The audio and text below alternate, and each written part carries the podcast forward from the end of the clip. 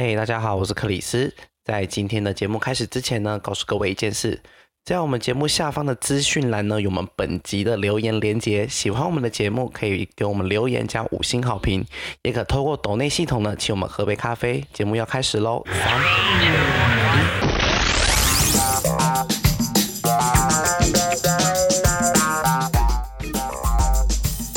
各位晚安，我们是三个可怜的东西。大家好，我是 Chris，我是伊巴，我是 BB。我 们这是三个可怜的东西吗？我们直接破题了。对，我们是可怜的东西。我们今天是在聊这个吗？不是，哎、欸，都破题了还问吗？怎么会这样？你要帮我接话，我接了。就是，我们就是要聊，我就是要来聊可怜的东西，好不好？对，可怜的东西就是最近上映的一部电影，是由艾玛斯东来主演。那它是由一个希腊的导演叫做尤格兰西莫执导，它是一部奇幻喜剧，带着一点黑色幽默。我觉得不太喜耶，而且我然后我笑得很开心耶，前面。前面今天聊的时候，对啊，我前面笑不出来哎。我前面有，我觉得有可能是因为你一个人看那一场，我包场，我包场看。对啊，你一个人，然后你又包场，而且你知道我是最晚场吗？哦，那那我觉得是真的会蛮害怕的，而且我奇幻惊悚剧。我最我最晚场一个人，然后又刚好在百货公司，然后我走那个暗暗，你知道百货公司闭店那个有多可怕吗？然后没有人，我就只能一个一个人走去地下室。天哪，你怎么有勇气看这一部啊？我我们好了，我们也忘记先跟你预告一下了。那我先讲回这一部的主题哈，先讲一下大纲，他就在讲述一名被科学家复活的女子贝拉，她对于未知世界的探索跟自我觉醒的一个事。而且有一些细节面的部分，我们就是在后面的节目都会跟大家分享。如如果你还没有看过这一部电影的话，你不想被暴雷或剧透的话，你可以等你看完之后再回来听这一集，看能不能跟我们达到一样的共鸣。会一个小小的防雷啦，现在是一个小小的防雷警告。对，因为我们刚刚就只是讲了大纲啊，接下来就可能不是讲大纲这么简单的事情了哈。我们接下来会就是我们三个都看完可怜的东西了嘛，我们会针对就是我们印象深刻的场景、角色台词跟一些音效，我们会针对这几个面向去发表一下我们的看法。第一个，我先讲。场景，我看完我我很累，我有一个很累的感觉。为什么？就是我觉得里面太多做爱的画面了，但甚至、哦、但甚至已经、哦、甚至已经超过我一个礼拜看看色情片的量了。因为你们、um, 你们在在去之前有有跟我说不要找人家去看，对自己去看比较合适。我说哦，他你你们就说有，菲菲就跟我说有，就是性爱的画面。我想说哦，性爱画面可能一两个还有应该还好吧？哎、欸，很多。我有说很多啊，我以为的 多没有那么多，比你想象中更多的。他比我想象中多到就是不会那么多啊。我想说 maybe 可能三四个已经很极限了，他超过吧？呃，嗯、基本上有三分之一应该都是包性爱吧。但我是但我。自己是蛮佩服这一部电影的拍摄手法的。我觉得导演虽然说蛮大量的心爱画面，为了象征就是贝拉他是一个面对新世界的探索啦。但是我自己是认为他拍的没有很情色啊，没有很情色，对对，我不会勃起，不会勃起啊，可以是认真，可以是认真。对他他的那个性爱场景是不会让你勃起的那一种，他是着重在就是艾玛斯隆贝拉的表情，比较没有着重在动动作，而且他比较着重在他的那个角色成长。所以所以虽然说这一部就是用了很大量的性爱的画面在电影里面中穿插，而且他们也蛮大量的在谈论这件事情，谈论性这件事情，不会勃起啦，我。得说，他 是一个，我觉得可以用一个蛮艺术的角度去看这个部分的，至少你不会尴尬。嗯、我觉得不会尴尬很重要。对，他其实不会尴尬。嗯，有一些电影就是看了其实是会有一点尴尬，因为会觉得说啊，我跟我朋友一起去，或者是说会觉得说啊，这部这个场景还有其他人，我隔壁有坐其他人，好像有点尴尬。但我觉得就是看可怜东西的时候，看到这些画面时，你不会觉得很尴尬，你就觉得哦，这就是在一个展现艺术的过程。然后因为他调色也调的蛮好看的，嗯、老实讲，就是他。不会有那种很多，就是可能 maybe 比较世俗色情片的那种表达方式。嗯，会不会有个点是因为他们其实根本就没有爱？有可能，我觉得他就是在追求感官上的刺激，而且对，中间还穿插很多不同的性癖好。对，因为他只是一个无情的做爱机器的感觉。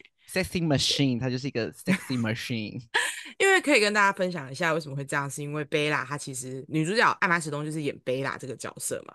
那贝拉她其实原本是一个爵士城主的妻子，然后她已经怀孕了，可是她丈夫太专制了，然后是有点恐怖情人的倾向，所以艾玛史东对艾玛史东就跳河自杀了。然后里面呢，艾玛斯东就是贝拉的爸爸，他就捡到了已经濒死的贝拉。这段超猎奇的，就是他爸爸，他他爸爸怀孕的贝拉的小孩解剖出来之后，把小孩的大脑装到贝拉的大脑上面，然后让贝拉让贝拉死而复活。他这样是科学怪人吗？对对对，有，有，有一点，这样是科学怪人的范畴了吧？有，他有一点致敬科学怪人的的戏剧内容，因为它包含它的场景，它就是设定在十九世纪。的欧洲维多利亚时期，嗯，对维多利亚时期，所以其实包含它的色调啊，然后女主角的服饰啊，然后取材的背景，其实都多少有一点呼应到了。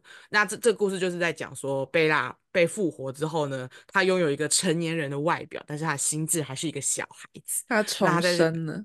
对，他重生了，然后在你您可以想象吧，就是在外人看来，一个拥有大人外表但小孩行为举止的少女，看起来是多么的荒唐，就会觉得就一般一般人都会觉得说她超乖，她可能有一些智商的问题，但其实贝拉超聪明的，然后她就是在不断在这个过程中去探索她的人生，然后去了解到底什么是活着的价值嘛，去证明她自己。所以刚刚我们才就是克里斯才跟我们分享到说，他对于那个性爱的画面，他有一点被吓到了，就想说怎么那么多啊。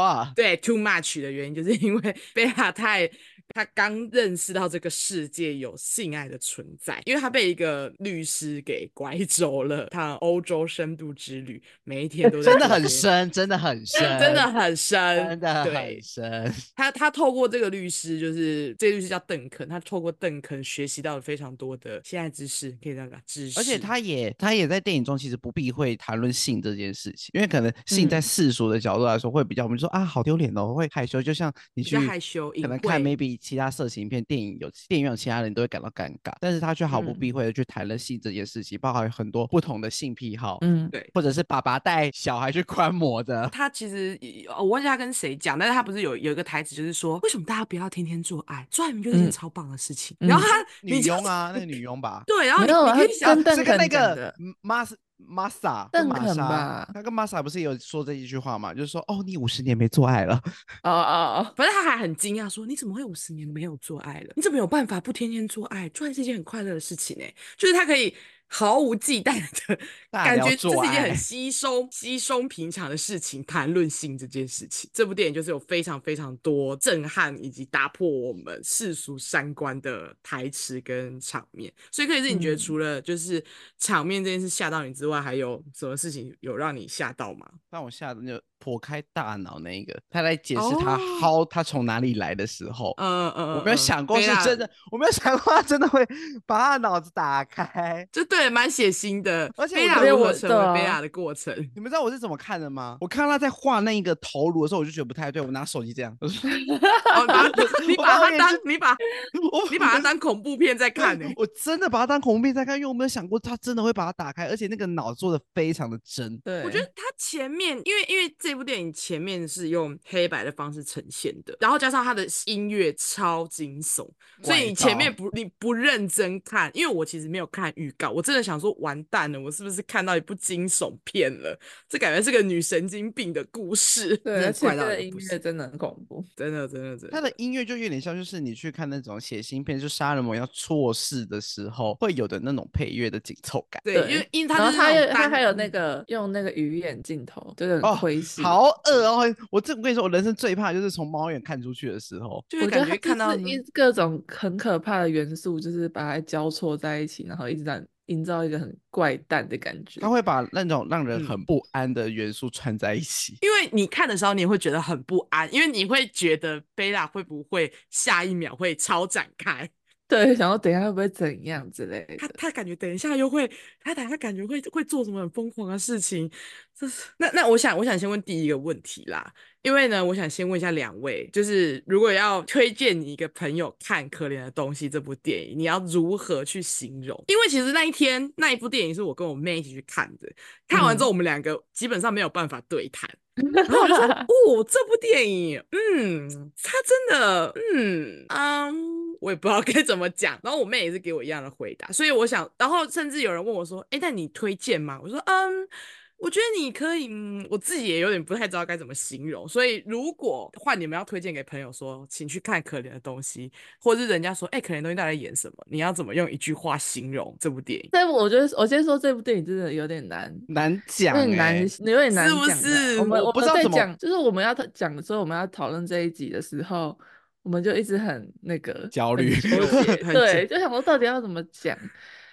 但是我觉得我整体来上来说，我我还是很喜欢这部电影，而且我是会推荐。它让我想到那个，就是尼采他不是有说人类的三大精神状态是骆驼、狮子跟婴儿嘛？骆驼跟狮子就是骆驼就有点像是你在背负那些世俗的框架的压力，的时候。对对。狮子就是你已经呃，你已经看破那些。框架，然后你在正在做你自己。婴儿的话，是你真的已经就是已经算是看透了比较原始的自己。对，就是我觉得艾玛始终贝拉的角色给我一个，就是她是婴儿的既视感，而且她又是从婴儿这样子重生，没有带有任何的有色眼镜去看，就是重新活她的这一，重新活过她的这一生。我觉得看得很过瘾。她原本是这么有点算是悲剧收尾的一个女生，可是她后来是怎么重新看这个世界？是在的去探索他自己自我成长这个过程，我觉得就已经很值得看。然后再加上这部电影的美术跟服装，我真的觉得非常的好看。就是你有一些美术癖，就是你喜欢看一些漂亮的东西的话，我觉得这部电影他的衣服真的很好看，场景也很美，场景也美。我如果我要推荐的话，我得说他可能真的要有一些文学素养，以及有念点书，你才有办法懂他在看什么，不然你就会把它纯粹的用一种很世俗的眼光去看他。对女权。跟父权这这个话题可能是有一点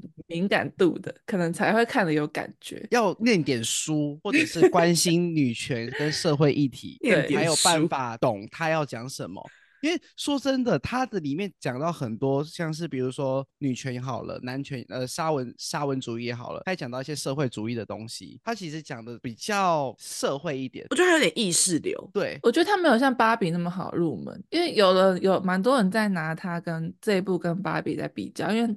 算是都是在探讨女权这件事情，浓度非常的不一样，而且 切点也很不一样。嗯，打开的，我觉得打在探讨女权打开的方式就不一样，因为我认为芭比还是用一个比较大众娱乐的角度对对切入这件事，但这一步我觉得完全就是，你必须 你你要一直去动脑，你要一直你要自己去意会，对，因为你你如果你真的是对这种小彩蛋或是解谜会，或是你也会很想了解。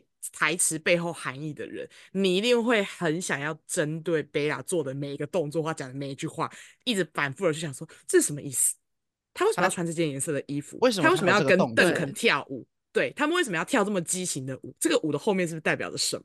这我认为他的每一个动作或每他每一个行为举止都不是你表面上看到的这边，他一定有带到一个什么含义里面。因为说真的，我今天看了第一次，我其实还有很多我看不懂的东地方。我我也是，我跟你说，我我其实原本因为我们三个在这部电影上映前，我就很兴奋的说我们要来讲这一集，我们一定要讲这一集。嗯、然后因为是我先看的吧，我是第一个看完的，嗯、然后菲菲是第二个看完的，对。对然后第三个就是克里斯，我一看完我就想说，真的要讲这个吗？就是在，就是就是我们有什么资格讲这个啊？我自己都没有看很懂。对，我都想说，而且我时间有限，我甚至我很想看第二次，但我甚至没有时间看第二次。但我们必须要来讲这一部剧的时候，我就觉得，嗯，我们要加油哦。应该说，我们从来没有看一部电影做那么多功课过。它不是个我看一看一次，我就可以跟你讲它大概在在讲什么，它有什么理念要传达。我到现在还有很多地方，我到现在还是想不透。对，反正它不是爽片啦。它不是爽片，欸、所以我得说要有点念书。对，爱塔兹，爱塔兹。对，而且 我很喜欢那个里面不是有一个他到一个妓女院，然后有一个女那个叫算什么、啊、老院长，呃、应该 妈妈桑。对对对，应该是妈妈桑那个角色。他说了一句台词，他我翻成中文的意思就是说，我们必须工作，我们必须赚钱，但更重要的是，我们必须体验生命中的一切，不仅是美好，还有堕落、恐惧、悲伤。这让我们完整，让我们有存在的价值，而非任性未被触碰的孩子。然后，在我们认识这个世界，我们才我们真正了解这个世界之后，世界就是我们的了。就这一段，我觉得要有一点经历的人，他才会懂他在讲什么，就是会觉得不知道这一段他想要表达的是什么。我觉得，虽然我现阶段我们应该是有一点点可以理解，但是还没有到非常透彻的状态，深的没有那么深深的感受了。对，对，会被感会被会被 touch 到，但好像没有办法到非常非常深刻的 touch。因为有些人可能就是没有被那个社会鞭打过。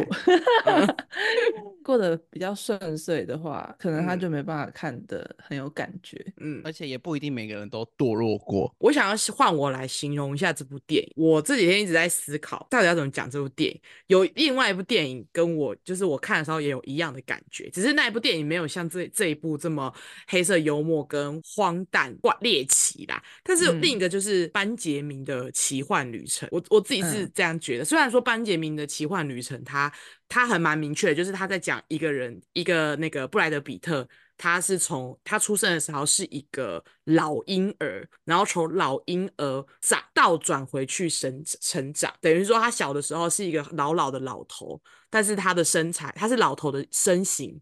然后关节也是老人家的身的那个关节，然后到了年长之后，他慢慢的再长回成年人，然后最后再从成年人的状态长回去婴儿的状态。所以他死去的时候，他其实是一个小 baby，就是在他迈入老年的时候，他其实是一个小朋友的状态。然后他最后死在女主角怀里的时候，是一个小孩子的感觉。贝拉给我的感觉有一点点这样的样子，就是你一开始在你在打开这部电影的时候，你会觉得。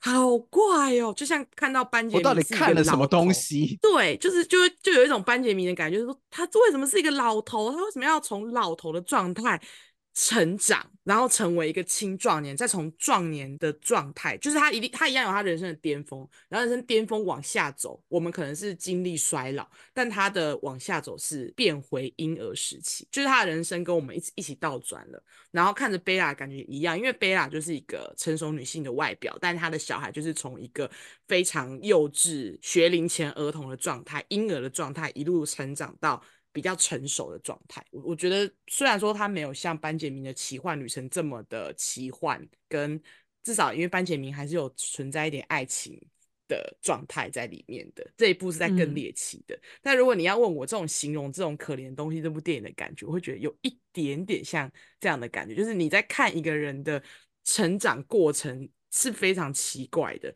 但是在这个奇怪的过程中，你还是可以从他这个成长过程中 touch 到。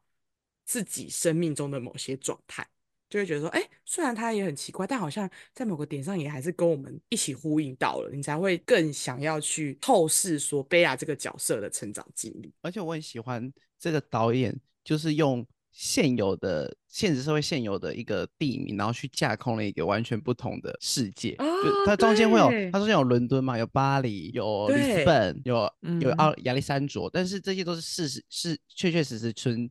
存在在地球上的地名，但是他用另外一种不同的宇宙观去诠释这些地点，嗯，而且又保留了原本在地球上这些地点的特色元素，所以你可以很明显感受到说，哎，这几个地点它是确确实实在地球上不同的气候跟环境会造成这样的一个建筑的风格，就像伦敦的房子跟巴黎的房子，你就很明显感受到他们他们就不一样，就是不一样。我觉得它整体的用色还是很猎奇，就是有一种你有一种你你好像懂这个世界，但你又不是很懂这个世界的感觉，就它跟。我理想中的世界好像不太一样，虽然它是用我熟悉的名字，嗯、更像更像一种我们真的在跟贝拉一起看世界的感觉。或许在贝拉的世界，对，对对，因为可能或许在真的在贝拉的世界里面，里斯本，因为里斯本是诶是里斯本吧，它是第一个贝拉跟着邓肯离开家乡之后抵达第一个城市，所以你在看这个城市的时候，里面的一切都。非常的梦幻，然后色彩也非常的浓烈，很像一种贝拉在看一个他完全离开家乡后初踏入的一个新的世界时，所有的一切都是这么新奇，然后让他每一个都很好奇，想要去了解的感觉。所以你你在看这个城市时，某些点更像是我们透过贝拉的眼光，有透过贝拉的状态去看这个城市，因为里斯本真的。它，我觉得它是每一个城市里面色彩跟建筑物的风格用色最大胆的一个状态。因为越到后面，嗯、像是到巴黎的时候，我觉得到巴黎的那个阶段，其实就更更贴近现现代生活嘞。我我自己会觉得，就是里面的建筑啊，然后白雪的场景，建筑物是黑色的，就更符合巴黎当地十九世纪时的那个氛社会的氛围跟状态了。嗯，其实颜色这一个部分有很多人在讨论，就是前面一开始不是黑白的嘛？对，就有人说就是因为因为那个小朋友他们刚出生的时候眼睛是只有看到黑白的颜色，他们是看不到其他颜色的。贝拉他是被移植宝宝的脑袋嘛，所以他就想要导演就想要表现出他所看到的世界是黑白的。然后是让他去里斯本就是探索之后，才开始变得色彩很鲜艳。然后他就是经历了一番探索，然后可能从原本的真的很天真无邪，到后面就是开始有一些其他的想法什么什么。到最后面巴黎的话，其实他的服装也都变得很黑白色系，然后甚至是比较正式一点的服装，参加什么社会主义的的社会主义的聚会。对 之类的，他其实是穿的很正式的服装，就没有像哦那一套好漂亮。之前对，没有像之前那么浮夸，像星期三会穿的那一种风格。所以我觉得他就是越来越接近社会化的人呐、啊。我觉得我很喜欢的是。他每个角色，主角群的角色都很讨喜，就是你，比如说他爸爸会吗？邓肯很讨喜吗？等一下，邓肯很讨喜。我跟你讲，他很讨喜的地方在哪里？在于他虽然是一个花花公子，可是他被贝拉吸引到，就是他离不开他，然后他还会就是会哭什么的，就是你跟我知道，我知道，他很崩溃，对，对，他就是那一种渣男，就是说，哎、欸，不要爱上我，对，你，你只不过是我渔场里面的一只鱼而已，然后到最后扒着他的大腿说。我不能跟你分手，对不起，我错了，我不能没有你。她就是那个花花公子想定下来的那个女生，对对对对。他让浪子回头，但是贝拉看不上。而且你能想象在就是在那个年代，就是包袱那么重的年代，然后他在女生面前哭，我就觉得超可爱的。哎、欸，但是我觉得贝拉超帅，因为他看到哭，他他不是就还蛮明确的说，为什么你要一直哭？对啊，这个人写考，这个为什么情绪？你为什么你你以前不是这样？你怎么变成一个这么情绪化又爱哭？你让我你让我觉得你有点烦人了。我其实很真的很欣赏贝拉可以这样讲话。就是他没有任何、嗯、直白，没有任何社会的礼仪，没有任何修饰、就是，对，他很纯粹，他讲这话是很纯纯粹，对，这也是非常现，就是现在已经已经社会化的我们很难讲出这种这么真实的话。真的，我们总不能对人家耳边说啊，你写的考哦。对，在他在船上有遇到一个黑人，他就说哦，对，社会的枷锁有一天会毁了你。他每个角色真的就是你可以懂他们为什么会这样讲话，而且像那个上帝就是他爸爸创造他的那个养父，一开始我觉得他很变态，就是为什么要这样？但后来他就是讲一些他的故事，然后说他以前怎样怎样，就是也是被他爸爸拿来当实验品。然后其实你后面也可以慢慢看得出，他对他对贝拉的父爱其实是也是很满。对，我觉得最最明显的就是贝拉选择要离开家的时候，我原本因为我原本以为他爸会阻止，因为毕竟贝拉的未婚夫就是一直在阻止他说不要去，外面的世界很危险。邓肯是个花花，他就是个烂人，会被骗。对，你为什么要去？但是没想，我没有想过最后让贝拉。去的人是他爸，他爸竟然完全没有任何一丝的阻止，他就是放他去，让他去探索这个世界。对，然后我原本想说超怪的，而且我当时没有看清楚，他把那个钱塞进贝拉的外套里面封起来，缝的。对，我想说这是什么？他放是什么东西？是直到在巴黎那一段，就是贝拉把钱拿出来的时候，就说我有钱啊，这是不是上帝给我的时候，我才整个串回来，就说天。原来他缝的那个是钱，是钱。他真的很爱他，他为他留了最后一条绳，很像一种那个什么智囊，最后一个锦鲤的智囊。你遇到最后一个问题的时候，爸爸帮你解决了，你就把它拿出来使用的感觉。嗯嗯。还有就是他爸因为离开贝拉之后，他很就是他虽然表面装没事，但是内心其实很不舍嘛，所以他创造了贝拉二号。我忘记他叫什么名字了，他名字有点难记。我忘记他的名字，反正他他创造了一个贝拉二号，就是他就找了一个女的，把他的头重新移植成一个。小朋友让他重新养成，可是很明显的可以感受到他对贝拉二号的爱是非常，他真的是把他当成实验品，很薄弱。对，因为因为那个未婚夫不是一直有问说，就是你要不要来研究一下贝拉二号？然后他爸就说，我不想要再放出任何的心力在别人身上。我做过最后悔的事就是让贝拉产生感情。对对，我就觉得哦，他不想再受伤了。他一开始他虽然一开始把他捧得很高，说他是上帝，但其实他就是一个爸爸。嗯我就对，对，就是他其实蛮喜欢爸爸这个角色的啦。每个角色我都蛮喜欢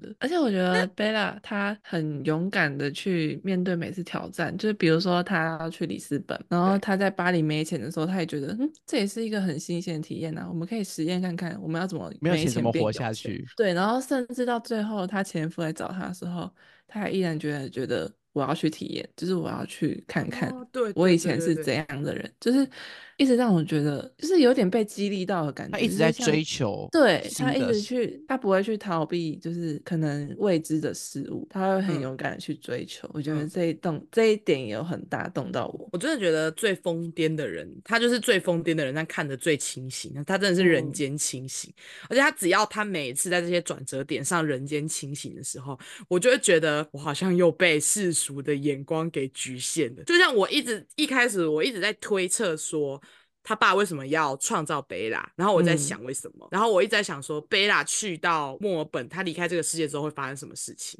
他应该会怎样？他会他会被骗，然后他可能会失去一切，然后他会崩溃。我、哦、抱歉，里斯本，他会可能会崩崩溃什么之类的。没有，他的每一个转折点都没有照我想的那样走，我就觉得啊，这部电影真的不能用世俗眼光去推。他每换一个场景，就感觉又又又重生了一次。但最厉害的就是他一，就算他在这个过程中一直不断的成长，然后。被这个社会重新的历练，但唯一不变的就是他还是那个，我觉得他他保持初衷的状态是很纯粹的，还是那个，而且还是贝拉，对，还是那个贝拉，就是好，好，有时候很想像他，你知道吗？就是这么的疯癫，但还是可以像一个人间清醒的人。他就是在体验他的人生呢，其实他没有，就是他也有低潮的时候，可是他不会一直陷在里面。就是他觉得我就是要一直去体验、嗯、去学习、看新的东西。对，他他不会局限自己，他不会局限他自己。对，所以就会显得啊、哦，我们真的是一个，我们好像一直被一些世道的眼光给局限在一个很狭隘的世界里面。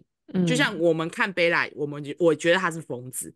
但看到最后，完全就是翻转我对他的印象。就像外面的人看贝拉，也会觉得贝拉一开始看就觉得说她是一个很漂亮，但是她是一个低智商的，她是个漂亮的笨蛋。对，他觉得她是个漂亮的笨蛋，邓肯就觉得她是一个很好操控、漂亮的笨蛋，所以才骗她离开这个世界。但没有想到，最终伤的最深的是邓肯自己，就是有 对，对他玩火啦，他玩火，他玩火，玩不起呀、啊，玩不起这个人。我蛮想讲的一个就是贝拉的名字。贝拉的全名是贝拉贝斯，我觉得这个名字有含着就是对贝拉的一些期待，就是贝拉是最棒的。对，可是贝斯特是，可是贝斯特是爸爸的姓氏哎。对啊，但是我觉得他会取这个名字应该是有一些含义，但他也可以叫做别的，但他就是 best。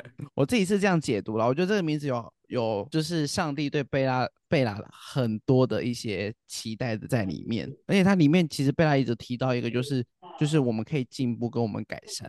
但是到最后，他说，就是虽然那个将军很糟糕，但他还是有改善的机会。嗯、但他最后却把它改造成一只羊。在看那一段的时候啊，我你知道，我又一度想说，因为他说说这件事情我们我们可以做到，然后他就翻了他爸曾经改造他的那个过程那本书。我想说不会吧，因为他爸快死了。我想说不会吧，他要让他爸复活吧？就这件事情又进到一个新的轮回。我曾经以为要这样演了，最后给他爸一个我认为是很屁一个。善终啦，是是，我觉得在整段就是猎奇荒唐的过程里面最温馨的一个，因为他可能要把他爸的脑子放在将军的身体里面。对，我以为他要让他爸复活了，结果我没想到最后是，原来最后是一个这么 peace and love 的结局。你看这部电影真的从头到尾都没有让我猜对过，这个思路真的是翻转又翻转啊！但是我还是觉得亲情在这部戏里，没想到最后扮演着还蛮重的成分的。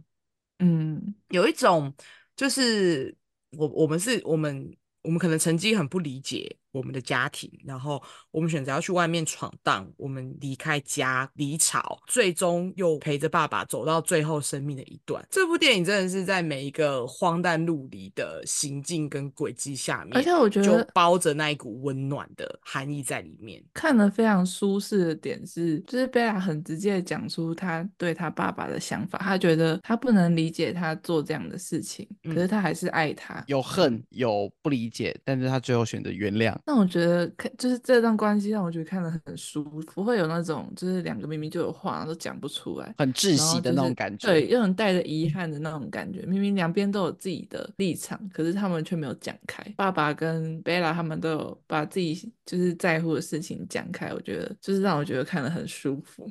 我会留了一个东西在你的心里面，嗯，没有遗憾的感觉啊。最后我们来聊一下服装的部分，比较轻松一点的。对对对对对，对 议题探讨完毕，真的是太很漂亮。这个服装我有去查一下，就是他这个服装设计师，他们是一个四十人的团队，就是他们就是为了这一部电影，然后去发想他们要做什么样的服装，每一个服装都是都不是现成的，都是他们自己做的，然后就是包含剪裁啊、染色、缝制什么的，就是从零到有。你在淘宝是搜不到同款的啊？对，这部好莱坞电影怎么可以用淘宝来形容？对，然后我觉得它很有趣的是，像他前面的服装，就是他还是婴儿还不太会走路的黑白画面的那一段，就是他不是会穿的有一点不是那么的正式，就是他有点像尿布哎、欸，对，会穿个半裙或什么，他其实就是想要表达说，小朋友他们永远都不会穿的很完整，就是可能他们就是追着热就脱了，就是他们不会在乎说现在我是在什么场地害羞啊，得不得对对对对对，他们就是觉得我现在就是不舒服，我想脱，我不想戴这个帽子，我就脱，就他有点想要表达这个意思，所以把他的服装设计的有一点看起来不是那么完整，很像拖着尿布那种感觉。就是这是前面婴儿时期他们对服装的发想，而且他们其实有分享到说，其实整决定要用黑白来拍婴儿时期是后面才决定的。对，所以所以其对，所以其实里面有蛮多，如果是原版的话，他们其实原本就设定色彩什么都已经调整好了，是整个拍完、嗯、最后才决定要把贝拉的孩童时期拍成黑白的。所以他们有也觉得蛮可惜的，因为他们在用色上面其实是非常精致。他说贝拉原本的房间很漂亮，是薄荷绿色的，我超想看，好 漂亮，我就想就很漂亮啊。对啊，它可以出花絮吗？好像它可以出花絮哦。它其实就是有分成五个阶段，就第一个阶段是婴儿时期嘛，嗯，然后它就是婴儿服，还有就是用女性的生殖器官去启发的，就是做一些 vagina。对，阴蒂的衬衫啊，或者什么，就是那种皱褶去发想。泡泡泡泡袖会不会有一点这种含义？有诶、欸，他说他后面有说泡泡袖其实是男生的生殖器官，就是非常是淡淡的皱褶吗？是淡淡的皱褶吗？我这样想是对的吗？我不知道，他没有写到那么详细，就是他大概带过。那他，整部戏有三分之二都穿泡泡袖诶、欸，对。看来他们非常喜欢泡泡袖这个元素带到男性生殖器的这个意象。他有一段是维多利亚时代的标志，他有一段不是穿一件黄色的短裙吗？他去外面探，就是他跟那个当当邓肯，他跟邓肯做爱完之后，他不去外面探险，对，然后他还呕吐，然后还看到有人吵架，然后有人在谈恋爱，探索新世界的他，他产生好奇心的时候，对对对，他那时候是穿一件短的黄色的短裙。然后那时候我看的时候，我觉得很漂亮。可是我那时候想说，他们那个年代的人是不是不太能穿那么短的裙子？穿那种大蓬裙啊？他这边想要讲的是说，他就是他有点算，事实上有点算他就是青少女时期吧。然后他就是懒得再穿穿回很原本很正式的裙子什么的。所以他就是直接很穿了很舒适的裙子就出去玩耍。巴黎的那个有点像雨衣的那一件黄色的，就是他们说那个是有点暗示那个是保险套的斗篷。确实，因为的保险套是黄色的哦。不知道哎、欸，他们颜色可能没有那么在乎，因为。他们说，在妓女院的时候，他们不是用大量的肤色内衣跟服装吗？就是其实妓女院他们既定的印象可能就是会觉得是大红或是黑色性感蕾丝那种，可是他们就是刻意不想要让这个画面。变成这样，所以他们就是用大量的肤色来呈现，就是包含他最后跟他的室友去上那个人道主义的课程的时候，他穿的是他最我认为最接近正常状态的黑色洋装啊，对，社会主义。最后就是他有点黑黑暗阴森的学院风。就是这边他已经去在不断研究他的哲学啊，或是一些他不想当医生嘛什么的。他在这个时间点上，他意识到他想要当医生，所以他去为了自己买了一套合适的西装。但是他其实还是光着腿，他还是没有到非常的正式。就是在这一点，还是看得出他其实还是想要做自己的贝拉，在服装上面真的非常用心。不愧是四十人团队，四十人团队非常考究，很特别啦。我觉得以后大家以家以后大家的 dress code 可以用那个可怜的东西了。你说今年万圣节嘛？啊，但也要但也要大家可以看懂啊。我个人是觉得，就是他这部电影的服装啊，或者是拍摄这种艺术的呈现方式，很像在看一场时装周，你知道吗？对，真的很漂亮，很爽。而且我觉得他在他在跳很怪的舞的那边那一套也超漂亮，就是有一个黄色的蓬蓬的斗篷，然后后面然后他下半身是下半身是那个粉红色粉色长裙长裙，那超漂亮的。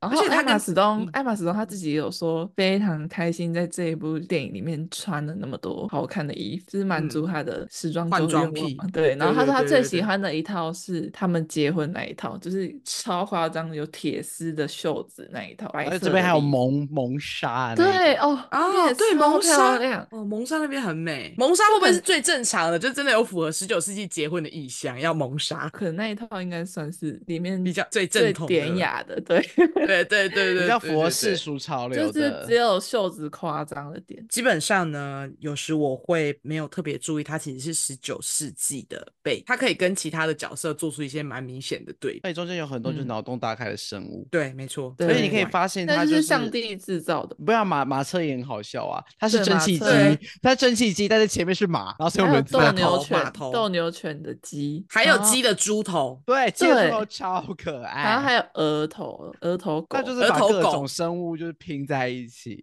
我就完全可以展现出上帝他就是一个喜欢改造人体、改造动物的一个变态科学家。对，但是你又可以看到他的怜悯之心，他不是有说一句话说下刀之前一定要怜悯之心。虽然他是个，虽然他是个白痴，但是这句话很有道理。有一些蛛丝马迹可以看得出来，上帝这个人他还是很有同理心，有些人性在的。他其实对，就你不会真的觉得这个人很冷血，因为毕竟他童年被他爸欺负的蛮严重，包含他的右边的脸其实是呃有很多缝补过的痕迹，然后他也很坦诚，他没办法，他没有制造胃酸，对他没办法制造胃酸，他爸把胃酸拿掉了，然后他阳痿，对，害他吃完饭之后要吐泡泡，就是超过分的，一切的一切都，而且他很平静的讲出这些让他悲惨的、很悲惨的事情，但我觉得甚至对他有点心疼的层，就好像你会知道，你看到最后会觉得他会这样，好像不是没有道理，对，嗯，他没有变成超级无敌可怕的变态，还是有他讨喜的地方，而且说真的，贝拉也不是贝拉也不是他杀的，他甚至 maybe 救了他，对啊，对啊，他认为啊，他是认为他救了他，所以他才说他是上帝啊，他给他，他让他有重生的机会，他给了他思想，而且我看到就是艾玛史东说他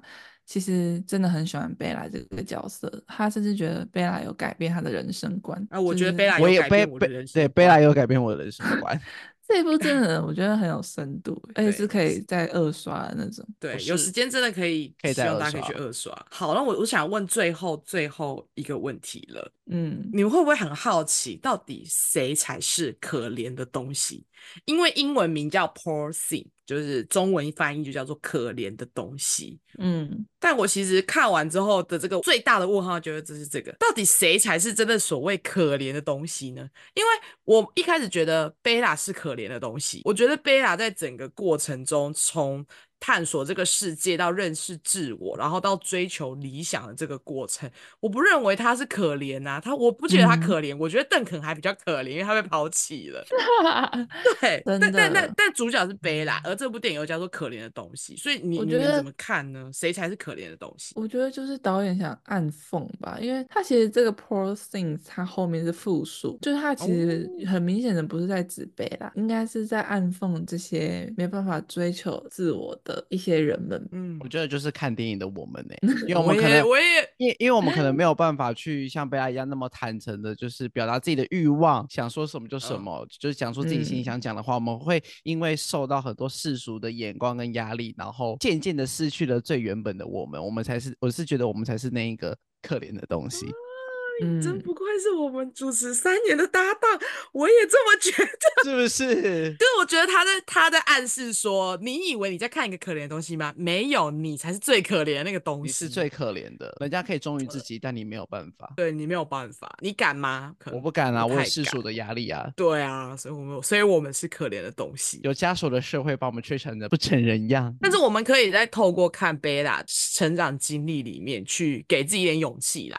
或许就是说不没办法像贝拉百分之百的做自己，跟那么的坦诚跟赤裸，讲出这么荒唐的话。但是或许还是可以让我们跳脱一下世俗的眼光去看待这个世界。你说看任何事情之前都可以跳脱一下世俗的眼，很难。但是 maybe 看完这部电影之后，是会让大家起了这样子的想法。我这几天找时间，我觉得我还会再去再刷第二次，因为我觉得我还有很多细细节没有看得很清楚，然后我觉得我没有第一次看的时候没有感受的那么好。嗯，对，我觉得我还有很多细节我可以去慢慢琢磨。呼吁大家进电影院观赏。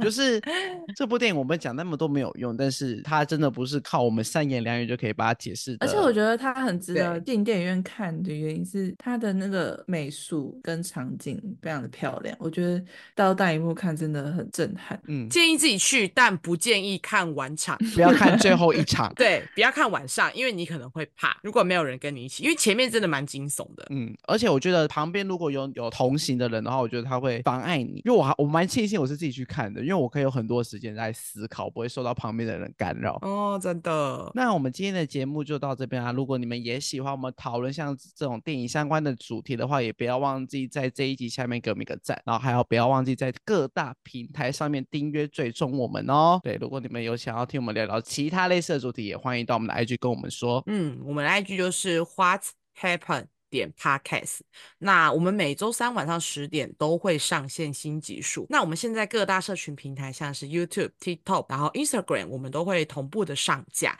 那我们就下礼拜再见喽，各位，拜拜，再见，拜拜。